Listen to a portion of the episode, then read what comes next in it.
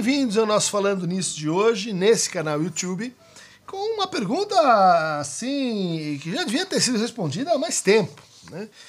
É, João Pedro Almeida diz: Professor Dunker, o senhor poderia fazer um vídeo para falar especificamente das acusações de Frederick Krius a Freud e a sua suposta biografia oculta?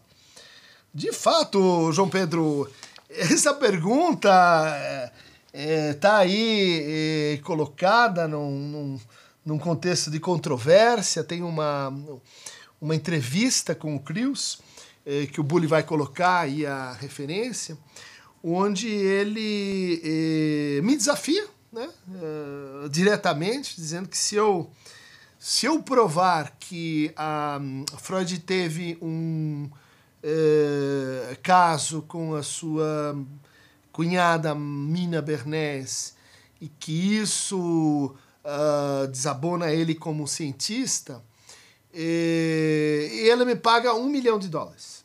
Né? Então eu, eu eh, deixei essa pergunta assim meio para lá. É, acho que isso é um pouco um desafio meio meio curioso, né? Mas acho que chegou a hora, então tua pergunta tá aí, acho que eu vou, vou enfrentar esse desafio, né? Mas uh, eu queria discutir mais seriamente o que, que é biografia em psicanálise, as biografias do Freud, né?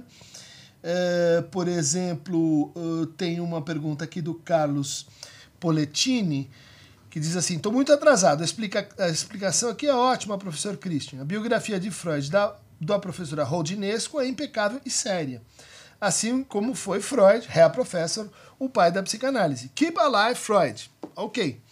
Também a pergunta da Maria Monforte da Maia. Né?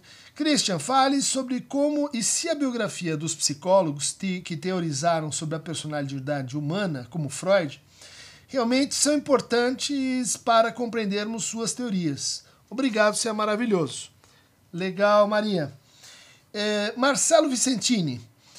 Lieber Herr Doktor, estou relendo as biografias de Freud, tanto a de Ernest Jones como de Peter Gay. Poderia comentar por que Freud era tão briguento com seus colegas Adler, Jung e tantos outros? Parabéns pelo falando nisso. É, Jurema uh, Flor do Nordeste. Gostaria de saber também qual a melhor biografia do Freud. O Confessor. Caro professor Duncan, adoro suas explicações, sempre muito ricas e muito didáticas. Parabéns. Poderia tecer algum comentário acerca da polêmica biografia de Freud escrita por Frederick Krius? Grande abraço. Bom, vamos tentar fazer isso hoje. Queria começar né, eh, mencionando o fato de que no que a gente faz, né, um trabalho tão uh, pessoal, que onde o, instrumento, de certa forma, somos, somos nós mesmos. Né? A, a biografia do, do terapeuta ou do psicanalista acaba sendo um uh, ponto, vamos dizer assim, de bastante importância. Porque isso tem que ver com a maneira como os outros o percebem, portanto, como uh, vão, vão procurar os serviços dessa, dessa pessoa diante de experiências de sofrimento. É, mas também é, como se gesta, se gere a autoridade é, daquele que, que pratica a escuta. Quem, quem nos autoriza isso? De onde, de, onde, de onde nós nos apoiamos? Claro que há muitas, muitas disciplinas científicas, ciência da linguagem, antropologia, a história, a psicologia do desenvolvimento, mas tudo isso fica assim atravessado por um fato realmente é, insistente entre as pesquisas, de que a relação terapeuta-paciente parece ser mais importante para o diagnóstico uh, e para o prognóstico do que uh, assim se ele estudou mais, se estudou menos, se tem uh, mais títulos, menos títulos. E essa relação, então, depende de como a gente, de certa maneira, leva em conta, pondera né, o que, que seria a biografia. Porque a biografia da pessoa não é só sua vida íntima, é também sua vida pública, são seus escritos, são as suas decisões, são as suas declarações, são as suas obras. Né? É, e como ele se relaciona com, com isso. Eu acredito que é por esse ponto é, que se escrevem tantas biografias de psicanalistas em geral, e é, também porque Freud foi objeto de inúmeros trabalhos autobiográficos a partir da sua própria autobiografia. Né? Escrita aí, primeira parte em 1925, né? o estudo autobiográfico, uma tradução ruim para Selbstdarstellung. Né? Darstellung é a apresentação. Né? Então uh, ele está se apresentando a si mesmo. Né? Autobiografia, tudo bem. Ele faz um, um pós-fácil, essa, essa autobiografia, eh, que já é um ponto de querela máximo, porque que ele escolhe apresentar a psicanálise em contraste, aí como colocou uma pergunta com Jung, com Adler, com uh, outros autores, por que, que ele, ele é, separa o nascimento da psicanálise a partir do momento que ele, ele deixa a uh, terapia catártica e o hipnotismo para trás? Uh, será que realmente ele foi um, um, bom retratista de si mesmo? Isso já é uma grande polêmica que ele, de certa forma, uh, tentou ponderar no seu pós-fácil de 1935, a esse estudo autobiográfico, onde, onde ele diz assim, né? O público não tem o direito de saber mais sobre meus assuntos pessoais, minhas lutas, meus desapontamentos e meus êxitos depois de ter falado né, um pouco sobre isso.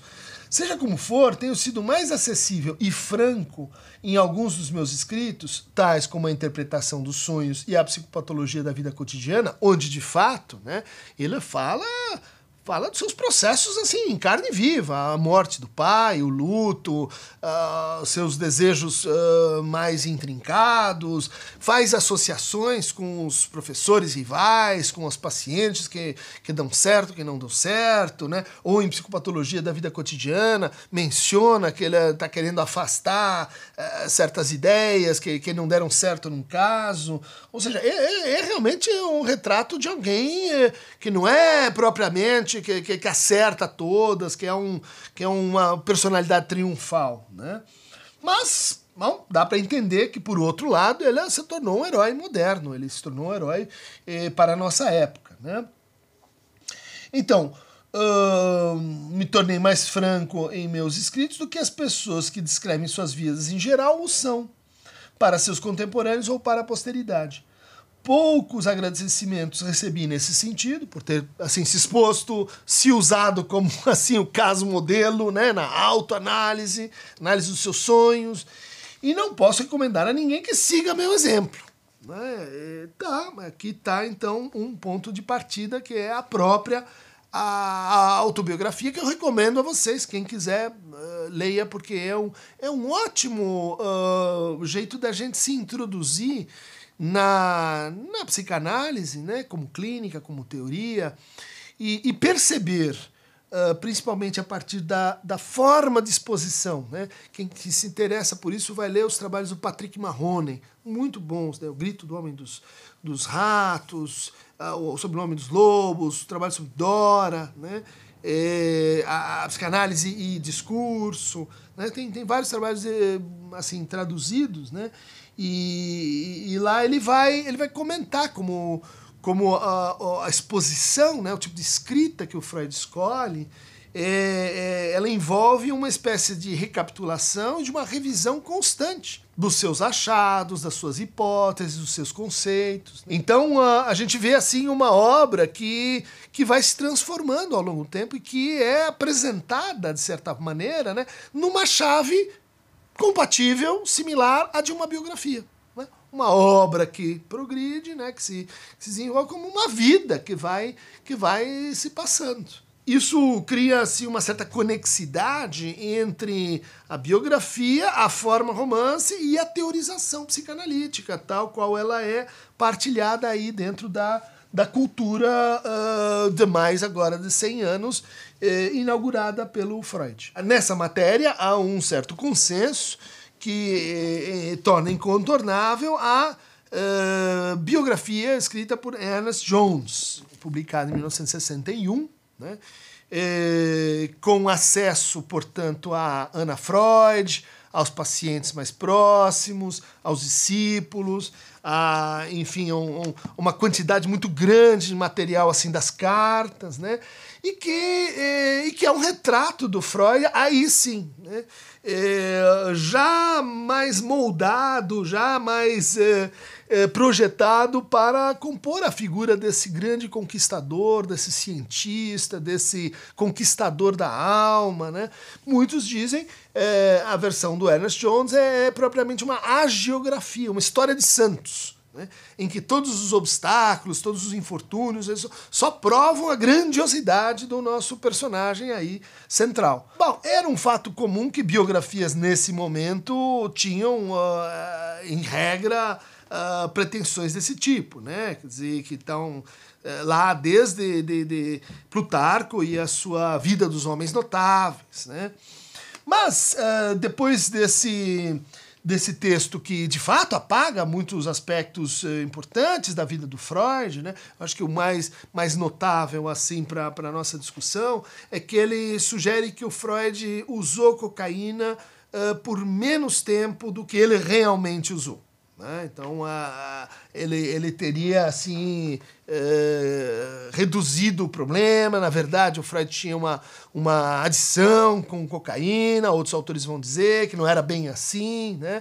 A forma como o Freud tratava né, os, os opositores foi muito abrandada pelo, pelo Jones. E, e, a gente tem que entender que o trabalho do Jones ele se dá assim, no momento em que eh, a psicanálise está baseada principalmente na Inglaterra e tem que se haver com uma cultura que está se escrutinando a psicanálise em termos de assim, isso é de fato uma ciência, o Freud queria se escrever eh, como um pesquisador, uh, como é que a gente checa conceitos, como é que a gente verifica fatos, que casos clínicos são esses. Então, tanto Ernest Jones como Alex Strache e James Strache, que trabalharam na tradução, né, eh, eles, vão, uh, eles vão tornar o Freud talvez mais cientista do que ele gostaria de ter, é, ter se apresentado. Já aí nos anos 60, 70, né, no final dos anos 60, a gente começa a ter uma revisão desse, é, desse Freud heróico, principalmente a partir dos trabalhos de um sueco né, chamado Ola Andersson. Né, escreveu um, um conjunto de, de trabalhos né, é, chamado Freud, precursor de Freud, onde ele vai estudar os casos clínicos, principalmente os casos clínicos presentes em estudos sobre a histeria. Então, Catarina, Lucy, Elizabeth Foné, R, eh, Frau, M. Fonene, e vai mostrar que uh, os casos uh, uh, cobriam uma parte do que o Freud tinha colocado, mas, mas haviam outras interveniências, eram muito mais, mais complexos, haviam detalhes que o Freud não tinha contado, não tinha, não tinha levado em conta, né? E isso abriu uma outra maneira de pensar né, a biografia e a historicidade da própria psicanálise. O Ola Anderson eh, foi um parceiro, um inspirador do grande trabalho né, do Henry Ellenberger, né, de Discovery of the Unconscious. Tá? Esse, é, esse é um trabalho uh, de peso, né, que, que vai. Uh, é, um, é um trabalho de 1970 que vai tentar fazer uma espécie de arqueologia das, das psicoterapias, das. Ó, The History and Evolution of Dynamic Psychiatry. Da psiquiatria dinâmica. Né? Da psiquiatria Olha só, definida a partir da Discovery of the Unconscious, ou seja, do inconsciente. Tentando mostrar que o Freud foi um pioneiro, o Freud ocupa aí um lugar central nesse, nesse trabalho, mas que outros autores também foram importantes. Né? É, isso, isso matiza né, o heroísmo freudiano, mas não muda, em geral, a tese que, que, que assim a gente tem de que o Freud foi, na sua, na sua vida, né, um grande pesquisador, um grande pensador, um grande eh, e original, que abriu caminhos né, na, na, na na psicoterapia e na, na, reflexão sobre, sobre a mente. A partir aí dos anos, final dos anos 70, a gente tem um outro movimento, seguindo um pouco os trabalhos do Ellenberger, né, que aliás inspirou a, a Elisabeth Raudinesco, mas inspirou também um outro grupo de, de biógrafos e pesquisadores sobre a vida do Freud, né, que a gente pode chamar de grupo canadense. Pertence a esse grupo Paul Rosen, né, uh, que, que publicou esse trabalho e, outros, né? O, o, o, Irmão Animal, que é a história do Taos, com um paciente que não deu certo, que, que acabou se matando, né? E, e, tem em português um bom, um bom exemplo do trabalho do Paul Rosen, é como Freud trabalhava, relatos inéditos de pacientes. Ou seja, ele, ele foi atrás dos pacientes que o, que o Freud não escreveu, que não, não viraram casos clínicos. E daí foi foi vendo como é que o Freud efetivamente trabalhava. E assim, é, Jeffrey Masson faz parte desse, desse grupo também, né? E, e começa aí ó, uma, uma, uma linha né, de, de crítica que vai dizer assim: o Freud fazia coisas que não correspondem ao que ele falava sobre o que ele fazia. Ou seja, a técnica, principalmente os trabalhos sobre técnica psicanalítica, sobre teoria da cura, eh, sobre diagnóstico, eles estão meio sob suspeitas. Por quê? Porque, no fundo, o Freud desobedecia a si mesmo se metia na vida dos pacientes, dava opinião, gostava de um, não gostava do outro, uh, uh, fez o Ferenc casar com uma pessoa que ele não, não queria, uh, não elaborava muito bem suas inimizades, adversidades, e, e, que, portanto, né, quer dizer, a gente teria uma interrogação sobre os fundamentos assim eh, dos relatos clínicos, porque eles não são tão fidedignos como a gente achava. Né? Alguns mais, outros menos, mas o trabalho do Rose levanta uma dúvida razoável, ele é tecnicamente bem realizado, uh, e, e, e, eu acho que não derruba o Freud, mas faz a gente olhar com mais humildade, menos monumentalismo para os casos clínicos. Isso é muito importante, né? De que olhar para os casos, né? Dora, Homem dos Ratos, Homem dos Lobos, eh, Hans, são casos que, assim, olhando hoje, eles não deram muito certo. Né? Eles ensinam muito, mas eh, eles não, não, não deixaram o paciente assim, felizão, ah, apto para o trabalho e amor. Eh, não, é, diminuiu assim um pouco os, os sintomas, resolveu-se alguns sintomas, mas, mas uh, não, não é o The Stairway to Heaven. Passando aí para os anos 80, né, a gente teve um, um acontecimento maior né, entre as biografias do Freud, que é o trabalho do Peter Gay, Freud, Uma Vida para Nosso Tempo. Esse sim, um trabalho feito por um germanista, Ernest Jones era era um psicanalista canadense, enfim, que tinha uma, tinha uma formação, mas, mas não era um especialista né, na cultura germânica do século XIX, século XX, como o Peter Gay. Né? O Peter Gay uh, tem, tem uma série aí eh, publicada pela Companhia das Letras né, sobre a paixão terna, uh, sobre a descoberta da intimidade, os diários uh, no século XIX, tudo que tinha que ver com a, a Viena fim de século, uh, traduziu autores, ou seja, Peter Gay é, é, é alguém que, que tem uma formação para fazer uma, uma biografia como é uh, essa que a gente tem aqui, né? Uh, sóbria no que ela tem que ser sóbria, descritiva, uh, empolgante de ler. eu ainda reputo né, como a melhor biografia que a gente tem, inclusive porque ela é bastante lida por nós, fora do Brasil, ela foi muito aceita. E o Peter Gay fez uh, uma, uma carreira muito sólida, né, como scholar, como, uh, como teórico, né, uh, também dentro da psicanálise. Assisti ele falando, ah, era o que, os anos 97, 98, no, em Nova York, era um orador uh, brilhante, né, empolgante, é, e que, que colocava o Freud na, na, na, na, na cultura. Né? É, refazia os diálogos, é, é mostrava assim, as controvérsias, remetia a gente para trabalhar né? com, a, com esse empreendimento assim mais vasto da cultura. Um pouco o que o nosso Renato Mezan faz com Freud Pensador da Cultura, que é um trabalho um pouco esquecido, mas excelente do ponto de vista da erudição, da reconstrução de detalhes, as referências e contextos da, da obra do Freud e também da biografia, né? Porque, pô, ele cita Shakespeare, Dom Giovanni, eh, cita as, as óperas, ele, ele, ele, cita a partir das suas, das suas, dos seus referenciais, né? É, do que ele leu, do que ele, do que ele viveu. Eu uh, destacaria, então, depois do Peter Gay, que acho que ainda é essa, essa biografia mais, eh, mais resistente do Freud, eu destacaria trabalhos né, que começam então a perspectivar a, a, a, a ideia da biografia. Então, por exemplo, Luiz Breger, Freud, o lado oculto do visionário. Né?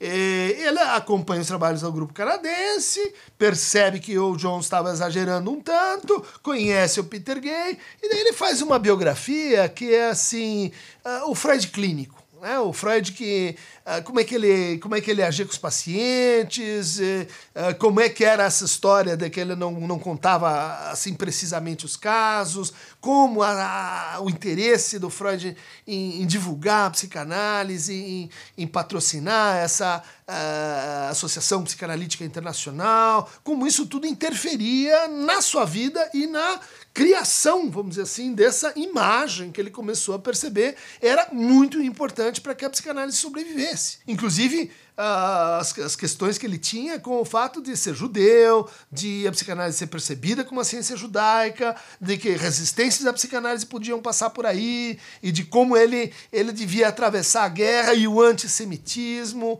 uh, o caso Jung, enfim, é, é uma perspectiva interessante, porque eu acho uma biografia que puxa, vamos dizer assim, para a clínica. Um pouco ao contrário do Sander Gilman, The Case of Sigmund Freud, Medicine and Identity at the Fin de Siècle. Né? Uh, é, uma, é uma biografia que vai, uh, como a do Stephen Frosch, né? esse hoje é professor em, em, em uh, Birbeck. Né? É uma biografia que vai enfatizar o seguinte: Freud era judeu. E que e isso coloca o fundador da psicanálise nesse lugar que a gente esquece um pouco, né? É, de, de pensar uh, numa posição uh, de marginalia social, de preconceito, de segregação, uh, de racismo. Interessante, né? Quando, quando a gente pensa em Europa, a gente pensa, é de lá que vem o racismo. Né? Mas há um racismo dentro dos europeus e há um racismo contra os eslavos, né, contra os irlandeses, há um racismo contra uh, os judeus. Né? Esse é um, talvez é um protótipo né, da, é, do, do, do, de, de onde o racismo científico, onde diversos outros, o racismo institucional, o racismo estrutural foi emergindo. Então o Gilman ele, ele mostra como isso está dentro da psicanálise, como a, como a psicanálise tentou lidar, né, se haver com, o, com o fato que seu discurso teve que enfrentar o racismo né, da sua época e, bom, de épocas posteriores também. Não poderia deixar de mencionar dois trabalhos né, que têm uma perspectiva, vamos dizer assim, mais criativa sobre a biografia do Freud. Um é o trabalho do Octave Manoni, curto, né, acho que está Jorge Zahar, chamado Uma Biografia Ilustrada, né, onde ele vai é, reforçar ou pegar um, um, um terceiro caminho né, nessa polêmica que a gente está vendo aqui, uh, que é o seguinte um analista precisa, para se tornar analista, passar por uma análise. É um axioma básico. E o Freud? Ele é a exceção que constitui a regra. O Freud teve um analista? Quem teria sido? Ele vai, assim, eh, trabalhando com a hipótese de que, tá, o Freud analisava seus próprios sonhos, na interpretação sonhos, mas ele punha essa interpretação em transferência. E ele tinha ali uma transferência com Fliss, esse outro eh, laringologista de Berlim, que era um sujeito meio, meio pirata, né, que acreditava na, nas propriedades mágicas, curativas, cósmicas das duas narinas. Achava que haviam menstruações nasais num homem e na mulher, ritmos circadianos, biológicos, que determinavam, por exemplo, quando a pessoa ia morrer. Ah, é, é dele a tese da bissexualidade, de que todos nós somos bissexuais. Duas narinas, dois sexos. Óbvio, né? Hum, mais ou menos. O Fliss tinha toda uma, uma teoria biológica, né? evolucionista, mas não inteiramente darwiniana, meio lamarquista.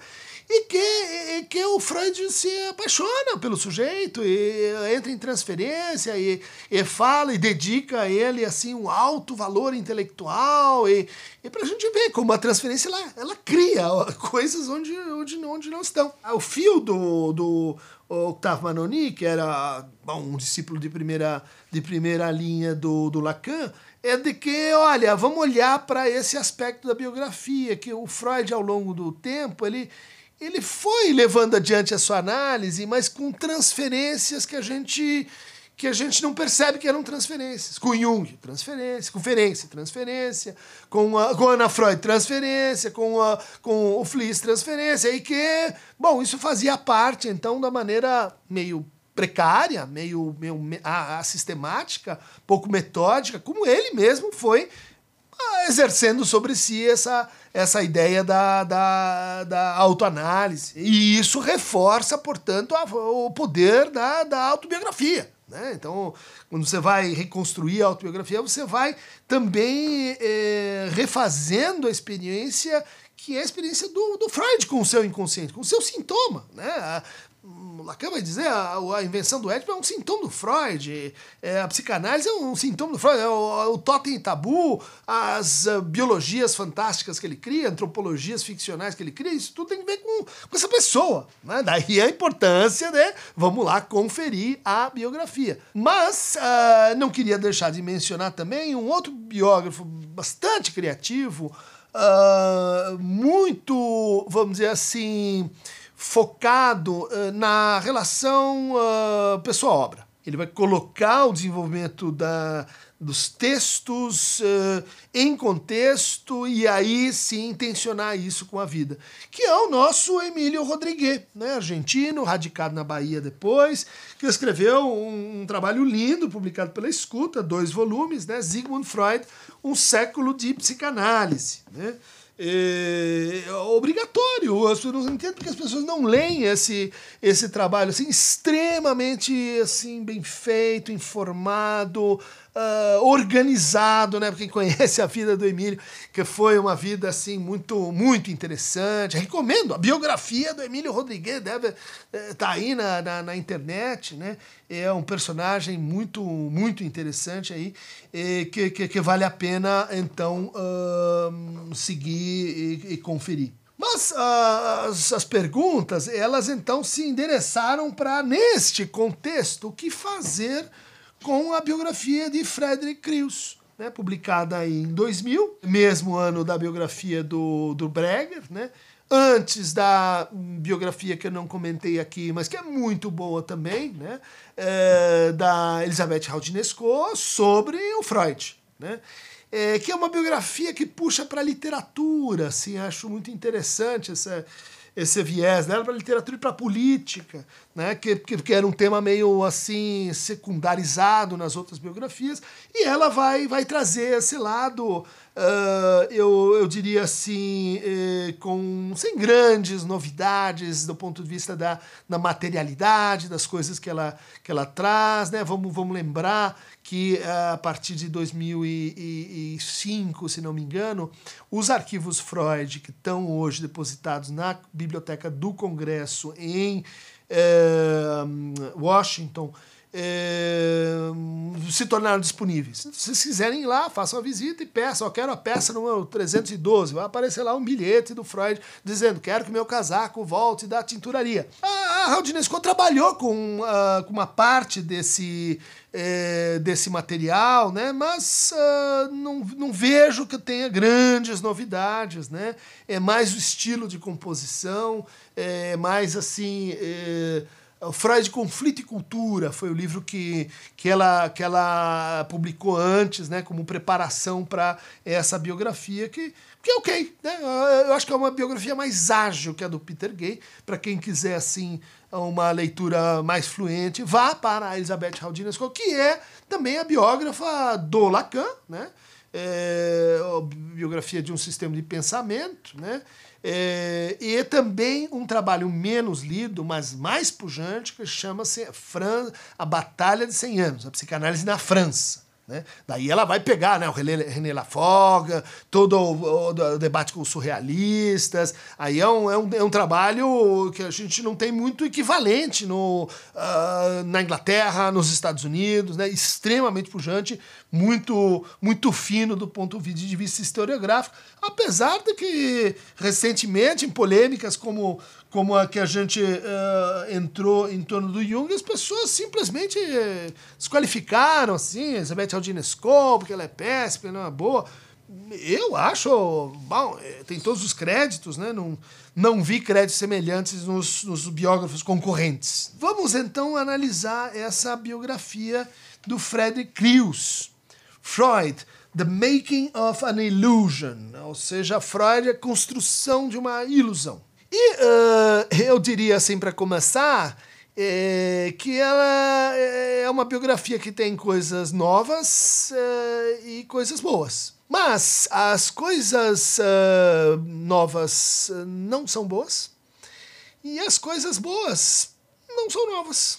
Então é um trabalho que, por exemplo, ele tem uma nítida inclinação assim a a vilipendiar o Freud, a criar um Freud assim de ponta cabeça. Né? Todo mundo acha o Freud um cara legal, um cara assim bacana, que tinha lá a sua família, cuidava dos seus discípulos e, e foi um conquistador, foi um gênio, se correspondeu com Einstein, com Thomas Mann, ganhou o prêmio Goethe, foi reconhecido pela sua época, mas é, eu vou dizer que não, eu vou dizer que isso é tudo uma, uma illusion, né? uma, uma lure uh, que isso foi posto na sua cabeça por gente que acredita demais no inconsciente. Ele vai dizer, por exemplo, né, e aqui eu vou ser sucinto, que Freud era um péssimo psicoterapeuta. Possível, né? É, que às vezes ele se comportava mais como um healer, né, como um curador, como um xamã, do que propriamente como um médico.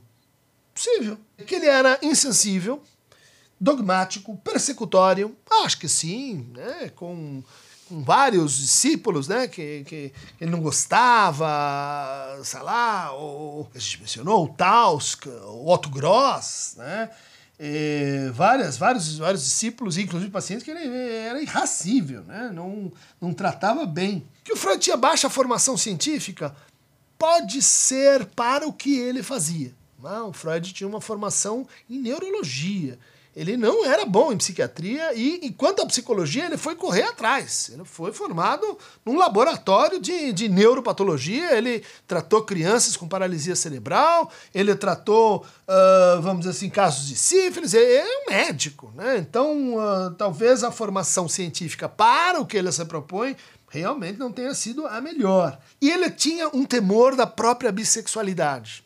Também está lá nos sonhos, isso não é não é grande coisa. Mas o que, que ele fez com esse temor? Ele recalcou, ele falou: não, isso é coisa de gente que é, é, é imbrochável, brochável. Não, ele falou: é possível que esse meu temor esteja em todo mundo e que, e que todos nós sejamos bissexuais. Ele tinha uma atração pelo oculto e pela telepatia. Verdade, ele gostava. E ele deixou, se afastou um pouco depois do caso Jung, mas ele tinha lá suas questões com telepatia, ele tinha uma curiosidade por esse negócio. Sexista aos olhos de hoje, sim. Aos olhos da época, talvez não. Uh, bom, a gente julga como, né? É, o autor, a capacidade dele sobreviver ao tempo, a capacidade dele inovar naquela época. Não sei, acho que dá um empate nessa matéria. Ah, ele se deixava levar por enroladores, emuladores, é, é, certo. Ah, acho que sim, ele, ele confiou muito em pessoas que depois o traíram, né? Ele era rude? Não parece. Era um, era um, um burguês, classe média, tinha aquele hum, perfil, vamos dizer assim, de uma educação polida, né? É, incapacidade de, de, de, de, perdoar. É, é, verdade. Acho que isso ele não, não dava trégua. O cara pisou na bola com ele, não tem muita volta. Tirano, beligerante. Sim, eu acho que quem quer se meter assim com ciência, com ideias, com coisa controvérsia, tem que gostar, né? Tem que gostar de um fight. Não todo dia, não toda hora, mas a gente gosta de um videogame assim, né? A, ideia de que nós estamos dançando em volta da ciranda, na árvore, todo mundo é, é não é bem isso, né? A gente está aqui num, uma disputa para ver assim quem, quem, quem, quem, faz melhor, quem, quem diz melhor, quem está mais perto aí da, de fazer uma contribuição, quem está mais longe. É ciência de senso, ciência é, é debate, é controvérsia, é polêmica, é tudo isso aí. Acho, aliás, que isso falta muito na psicanálise, né? A psicanálise é muito assim, tapinha nas costas, pela frente, é canhão por trás. Uh, podia ser o inverso, né? Mas sim, o Freud era beligerante. Ele forçou casos para parecer mais curados do que está, realmente estavam, como diz o, o Paul. Ah, acho que sim. Ele teve um casamento morno e morto? Sim, ele falou isso, é verdade. Crios parece achar que isso é um grande desabono. Assim como todo o resto aqui é uma coisa que interferiria né, no, no que, ele, que ele está falando. E isso vai ganhando ao longo da, do, do livro dele mais e mais força, né? Que o estatuto científico universitário da psicanálise é muito baixo por causa do Freud e porque o Freud ele não era um bom cientista, porque ele não era boa pessoa. Né? Tudo isso aí que a gente falou antes e que outros biógrafos já tinham dito. Né? Ele não está, acho que nenhuma dessas acusações é, é realmente original. Bom, aí começam as teses dele assim sobre o lugar do Freud na história da clínica. Né? Ele vai dizer assim: olha, o Freud não inventou a psicoterapia empática, o que a gente chama de psicoterapia assim, um a um, tal como a gente visualiza ela hoje. Né? Para muitos autores, eu sou simpático a essa, essa leitura. O Freud, se não é um, um pioneiro, um dos inventores, é alguém que estava ali no bolo. Mas ele fala que não, que, que Paul Dubois, Pinel, Weiermitch, Pierre Janet, esses teriam sido assim e são todos mais ou menos contemporâneos, com exceção do, do Pinel, são contemporâneos do Freud. E, e, e assim, Paul Dubois, que, que, que, tinha uma, uma coisa chamada terapia persuasiva, né? que sugeria coisas para o paciente, então usava retórica para conseguir que o paciente faça, faça uma coisa ou outra. Né? Pierre Janet, que, que, que, que usava uh, química, né? todos eles usavam química, estricnina uh, ópio, uh, e, e, e, usavam assim psicoterapia junto com mecanoterapia, psicoterapia junto com eletroterapia, então pegava os eletrodos, levava choques, psicoterapia junto com ginásticas. E isso a gente esquece, porque ficou até hoje, né? Quer dizer, você tem uma depressão, o que você tem que fazer? Faz psicoterapia, toma medicação e faça exercícios. Tava lá, lá no começo, isso aí.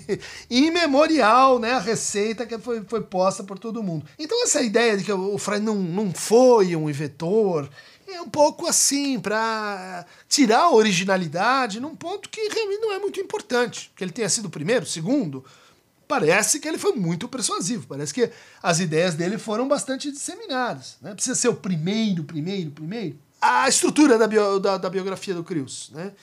ele, ele gasta quase 600 páginas, né? É, falando da vida do Freud até 1901. Né? O Freud tinha tipo 30 anos, sim. Todo o resto ele guarda 42 páginas. Né? Então é um trabalho de hiperfoco né? na, na formação, assim, na, na juventude. E ele vai, dentro desse período, né, que outros autores também estudaram, ele vai é, focar dentro desse foco dois materiais. Primeiro, é correspondência não publicada até então Freud-Flies. Né? Cartas, correspondência privada. E o segundo material, a segunda fonte fundamental dele é a, a Brautbriefe, que são os, uh, as cartas de noivado do Freud com a Marta Bernays. Isso está lá na, na página 43, né, faz a declaração, vou usar as cartas da Marta, e na página 416, 417, ele diz: Olha, a força dos meus argumentos vem, vem aqui de que eu estou usando um material novo. É, é isso que o Freud falou com o Flies é, e que não foi in, incluído na, na compilação original 1950, feita pelo Jeffrey de Masson. Parênteses, né? Faz parte dessa correspondência um texto que para muitos é um texto de fundação da psicanálise, chama Projeto de Psicologia Científica para Neurólogos, que era um presente de Natal do Freud para o Fliss. Olha lá a transferência, né? E que o Freud disse, queima esse negócio, porque ele está errado. E era um, uma teoria absolutamente materialista do funcionamento mental, do aparelho psíquico, né? E, baseada em duas premissas: neurônio né? e, e quantidade.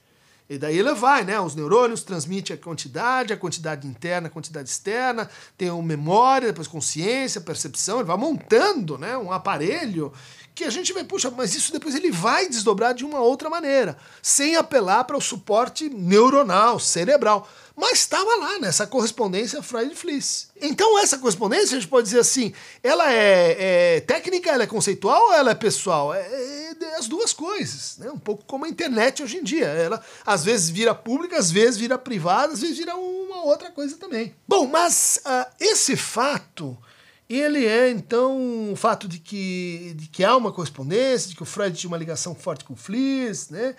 Ele é, assim, muito importante para o Krios. E ele diz, olha, o Freud, no fundo, estava tudo ali. É, o que ele fez depois é, é, foi, foi, foi simplesmente uma espécie de plágio que ele fez do, no, do Fliss, que, aliás, se queixava disso, que o Freud tinha plagiado algumas ideias e não pagava a conta, porque, porque brigaram, olha lá, beligerância, né? E, e, e, quais são, então, os argumentos, né? Que, que o Freud, que o Fliss era, era pirado, né? Por exemplo, criticava a masturbação, né? E, e, e que, que isso não, não era bom, né? Então, uh, o Freud está comprometido. Né? Mas vamos, vamos ver mais, mais em detalhes, né? Como é que isso funciona. O segundo argumento, né, que vem, tem que ver com esse momento, na verdade, década de 1880, uh, 1870 e, e, e, pouco, a época que o Freud estava, tinha sido eh, excluído, né? Olha lá, judeu não pode fazer pesquisa aqui. O, Francisco José, imperador, não vai nomear judeus como, como cientistas. Então você tem que ganhar a vida com médico. Então vai conhecer o Breuer, vai fazer estágio no Charcot, vai tratar alguma doença, estourando doença histeria, para ganhar a vida. Bom, o Freud não se conforma muito com isso, ele diz, eu vou fazer uma grande descoberta. Eu vou, olha lá, sim, uh, tinha áreas de que vai uh, se tornar uma pessoa muito importante e tal. E ele começa então a explorar em si, né, é, injetar cocaína, essa droga que vinha da Bolívia, e anotar os, os resultados, a, a fazer observações sobre, sobre o, o, uso dessa droga. Mas peraí, daí o, o Crius vem, eles, páginas 71, 73, 112, 214, 460. A cocaína causou em Freud falta de autocuidado, atitude desafiadora, obsessão sexual, impotência, impulsividade, hostilidade, paranoia, sonhos vívidos. Ou seja, Freud foi, foi, foi ferrado pela, pela cocaína. E, mesmo tendo parado de usar, é não, isso, isso continuou gerando esses efeitos. Isso me parece um, um exagero, né? Será que a gente vai julgar uma obra? Que sei eu, se o cara fumou, bebeu, o que, que ele fez para escrever aquilo? Porque ele estava com um estado alterado de consciência. Sendo que, a época, né, vamos lembrar, né, o, o, o psiquiatra que se opunha ao Freud, né, Wagner Jaurès, uh, ele inoculava malária em pacientes psicóticos, porque a malária gera um, uma, uma, uma febre, uma, uma um, uh, vamos dizer assim, um coma, né? Uh, e isso seria então um jeito da gente curar a psicose, né? injetando malária nos pacientes, né? Uh, o Janeus injetava estricnina, veneno poderosíssimo. Dubois, a gente já falou dele, usava ópio. É que era uma coisa que estava na sua época. Freud, acho que não escapa à regra, e ele parou de administrar é, cocaína para os seus pacientes quando dá a coca para o, o, o seu, seu amigo, o Flash Max uh, Mas, Maslow, e ele uh, comete suicídio porque o Freud receita para tirar as dores causadas pela dependência de morfina. Quando você vai tirar a morfina, dores, daí ele deu a cocaína pra melhorar as dores, daí ele ficou bom. O, o amigo dele ficou uh, dependente de cocaína e de morfina, e daí comete suicídio. Né?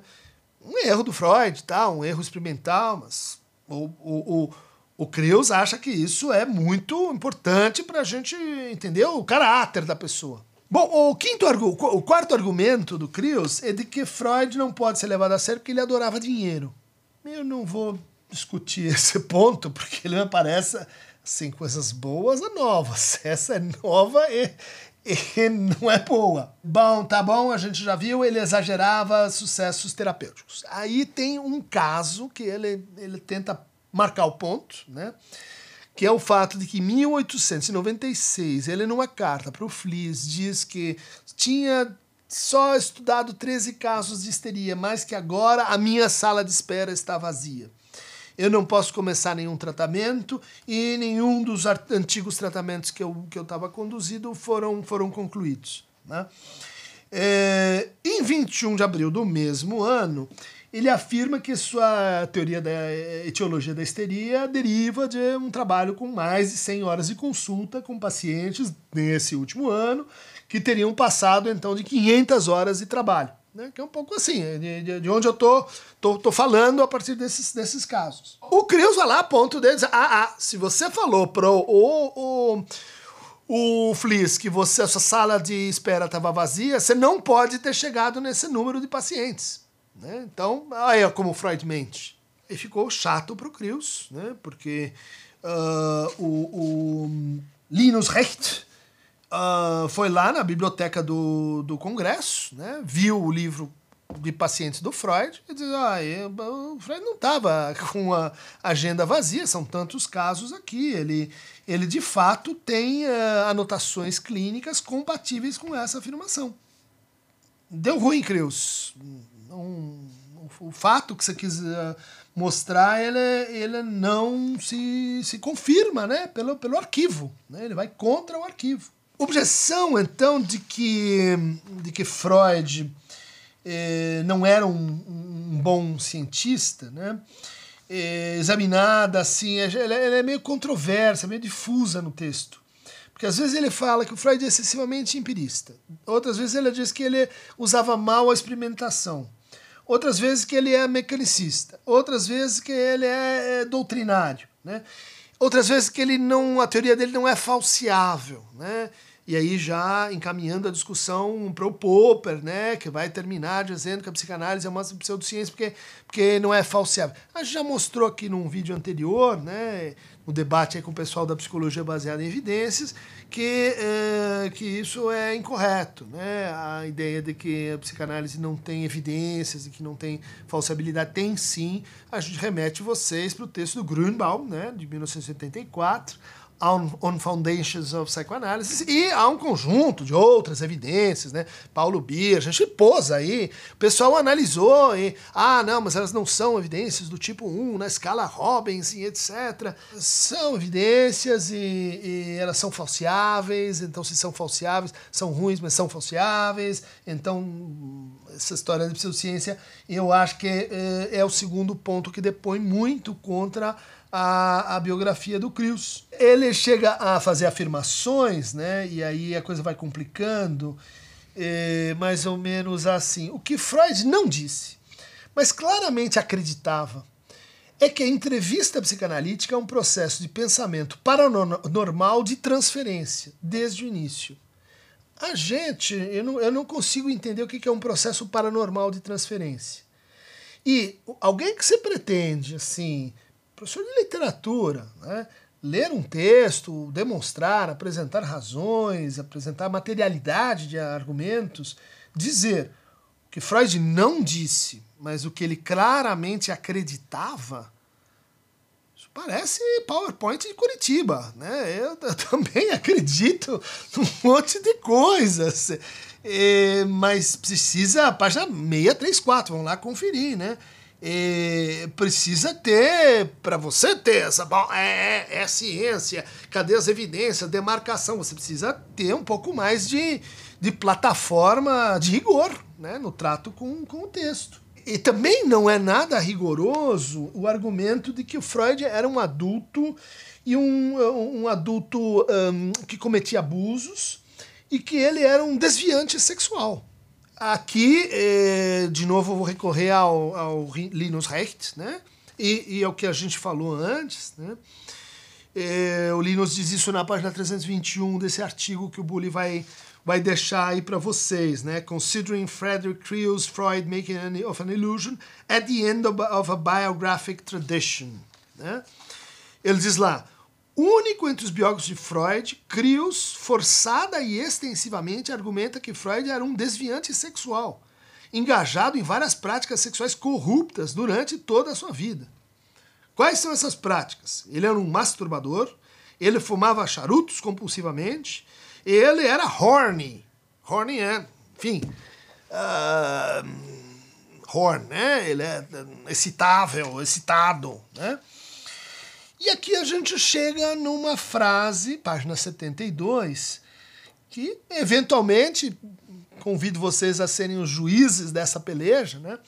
mas é uma frase que eventualmente vai é, trazer um milhão de dólares para o nosso canal. Vocês lembram, né? O, o diz assim: se o Christian Dunker me mostrar que tem uma frase na minha biografia onde eu digo que a, o Freud era mau cientista porque ele teve um caso com a Mina Bernays, eu dou um milhão de reais, um milhão de dólares para ele.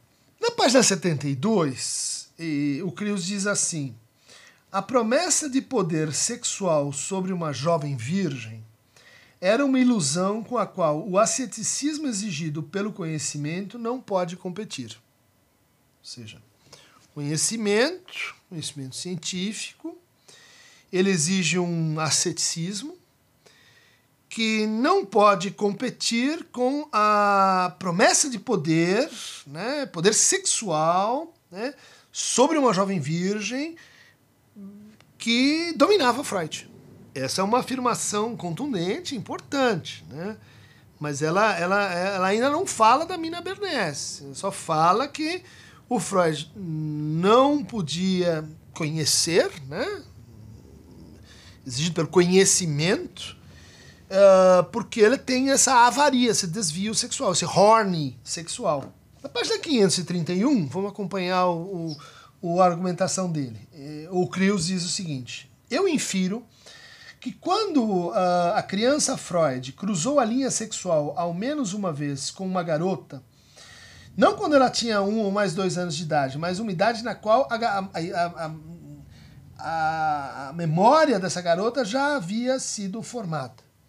Ou seja, o argumento aqui é que o Freud abusou, na página 533, ele diz da sua irmã Ana. Esse é um argumento, como diz o Recht, né? não tem materialidade para dizer isso. Ele tira isso a partir de associações laterais que o Freud teria feito em alguns sonhos. Né? E eh, ainda assim pesa o fato de qual seria a relevância disso para a cientificidade da psicanálise. Mas vamos, vamos em frente. Página 324, ele começa examinando então a correspondência com Fliss é, pensando a seguinte frase: tem uma menina que vai vir morar conosco, né? E ela, e ela vai realizar os sonhos do dono da casa. Né? E o Crios só pode ser a Mina. Mina, irmã da Marta, né? que vai vir para ajudar a Marta nos afazeres, com cinco, quatro filhos, é, casa turbulenta, né? E, e, e, o Freud então escreve isso, né? dizendo: olha, a mulher, a menina está vindo aí e ela está nos meus sonhos. O Creus diz, bom, porque o Freud estava horny, pensando que vai trepar com a cunhada.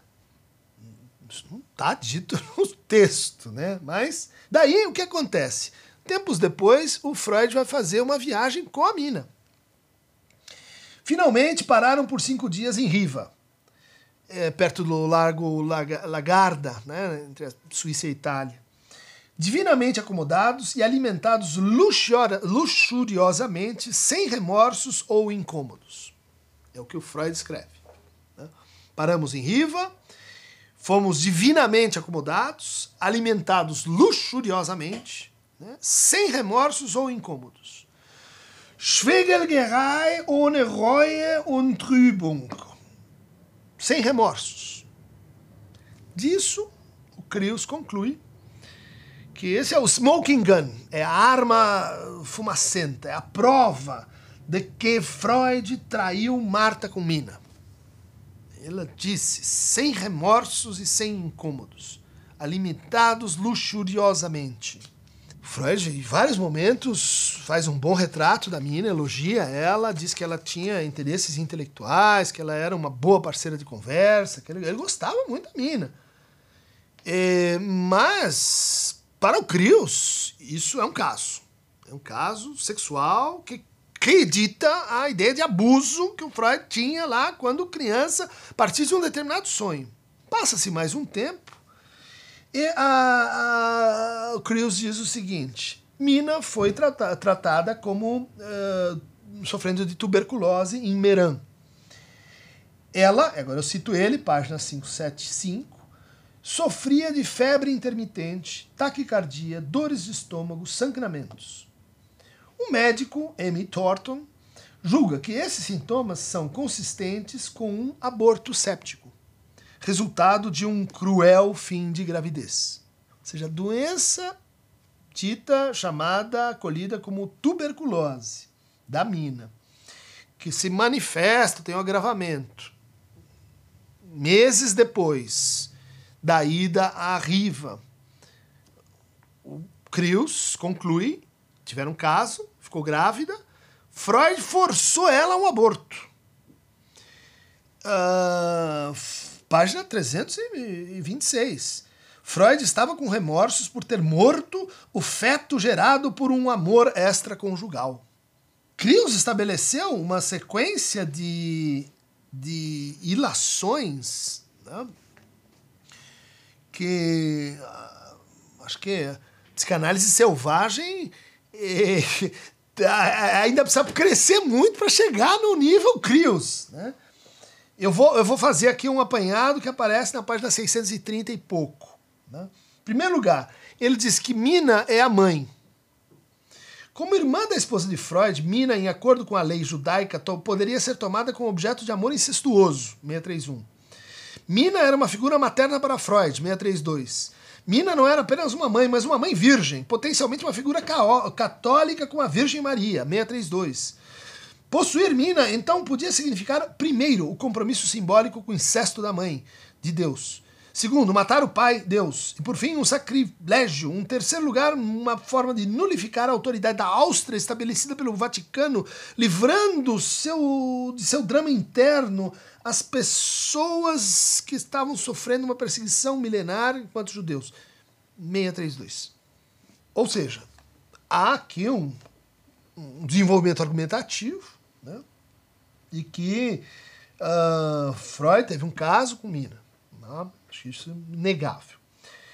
Esse caso com Mina, ele é mais um caso da é, compulsão do Freud né, a violar virgens, né, que não foi provada lá, mas que agora encontra uma espécie de, de segunda confirmação em cima do vazio textual, arquivístico.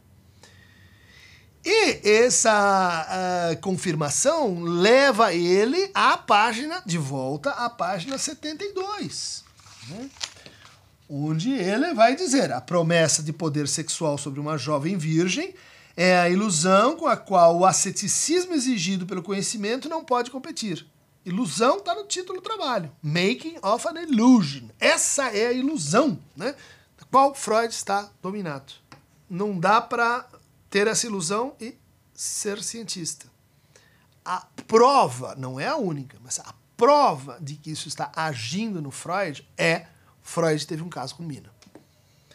Então, para um professor de literatura que entende que o sentido não é dado numa frase, que uma frase não se isola de um contexto, que um contexto envolve uma argumentação, que o contexto envolve um interdiscurso, é, este conjunto de afirmações nos leva à conclusão de que ele está dizendo sim. Né? O caso de Freud com Mina corrobora, indica, sugere falta de ciência no Freud, falta de cientificidade, por extensão da psicanálise. Como queríamos demonstrar. Será que eu tenho um caso aqui? Talvez não, né? Talvez eu me excedi dizendo, fazendo essa afirmação. Será que eu dei uma de Crios aqui?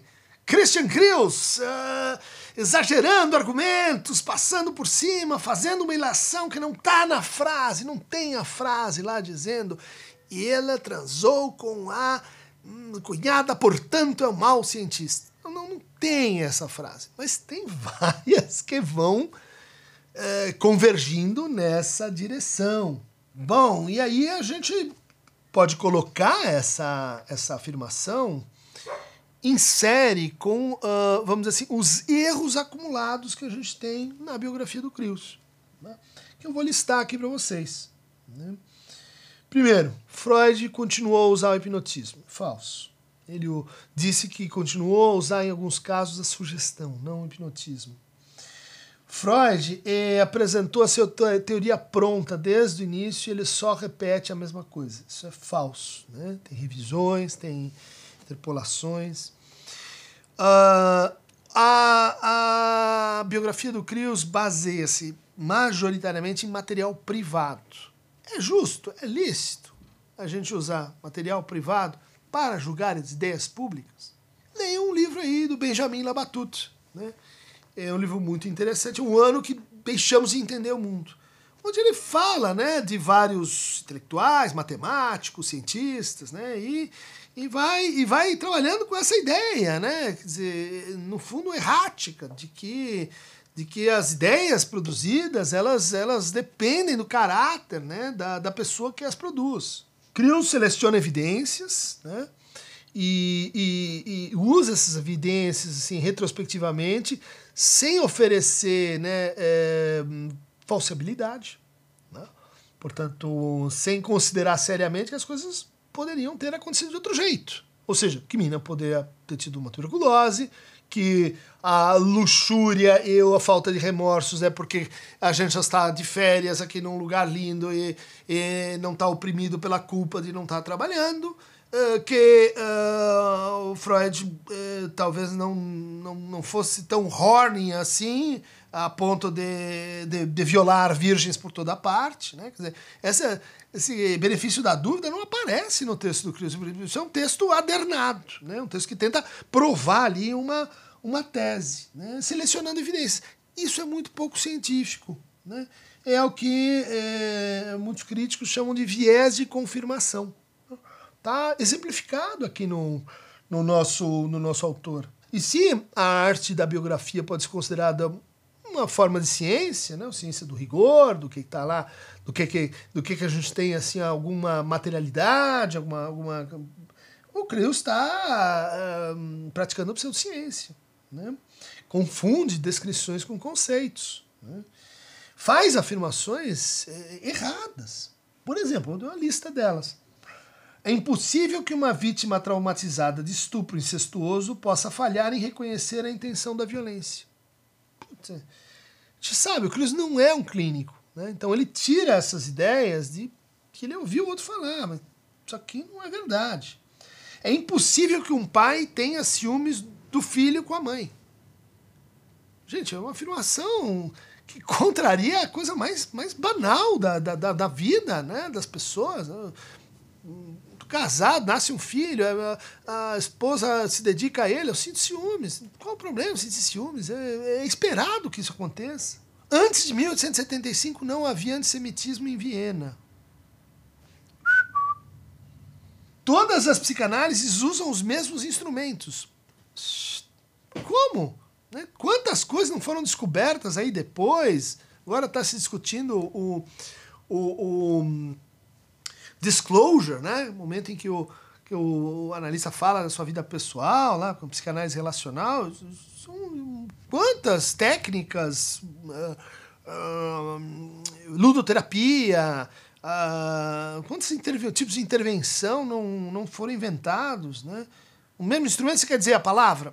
Tá, tudo bem. Freud teria suprimido a sexologia na qual ele se apanhou, por exemplo, para escrever três ensaios. Isso é, é, páginas 278. O Freud fala do Kraft Ebing, uh, o Freud uh, fala do, do Havelock Ellis. Tá, tá, lá no texto. Qualquer um que lê vai é, pro bem e pro mal. Esses caras eram, às vezes, criminólogos, né? Narcismos, é, essa palavra eh, que ele tira do Paul Necker, que era um sexólogo, eh, criminólogo e sexólogo. Ele traz para a psicanálise e inventa o conceito de narcisismo. Né? Neuroses mistas são raras. Freud nunca disse isso. Né? Neurose mista é, é, a combinação da neurose atual com a neurose estrutural, vamos dizer assim, ou de defesa. Né? Uma histeria com uma neurose de angústia, uma neurose obsessiva com uma, uh, uh, com uma neurastenia, uma, uma fobia com uma uh, hipocondria. Essas são neuroses mistas. Nos casos que a gente tem em estudos sobre histeria, a maior parte deles são de neuroses mistas. Não faz, não faz nenhum sentido o Freud dizer uma coisa dessas. Freud teria afirmado que ele sabia quais pacientes haviam sido molestados sexualmente e quais estavam fantasiando sobre isso. Não sabia. Todo, todo o drama é que, que, que a gente já fica. A gente não pode saber. Né? A gente pode confiar, a gente pode apostar e tal. Mas, mas saber, o Freud, página 512, o Crius diz isso aí, né? E ele termina com essa. que o Freud teria dito que as práticas homossexuais são abomináveis. Tá, tá, tá errado. Tá errado.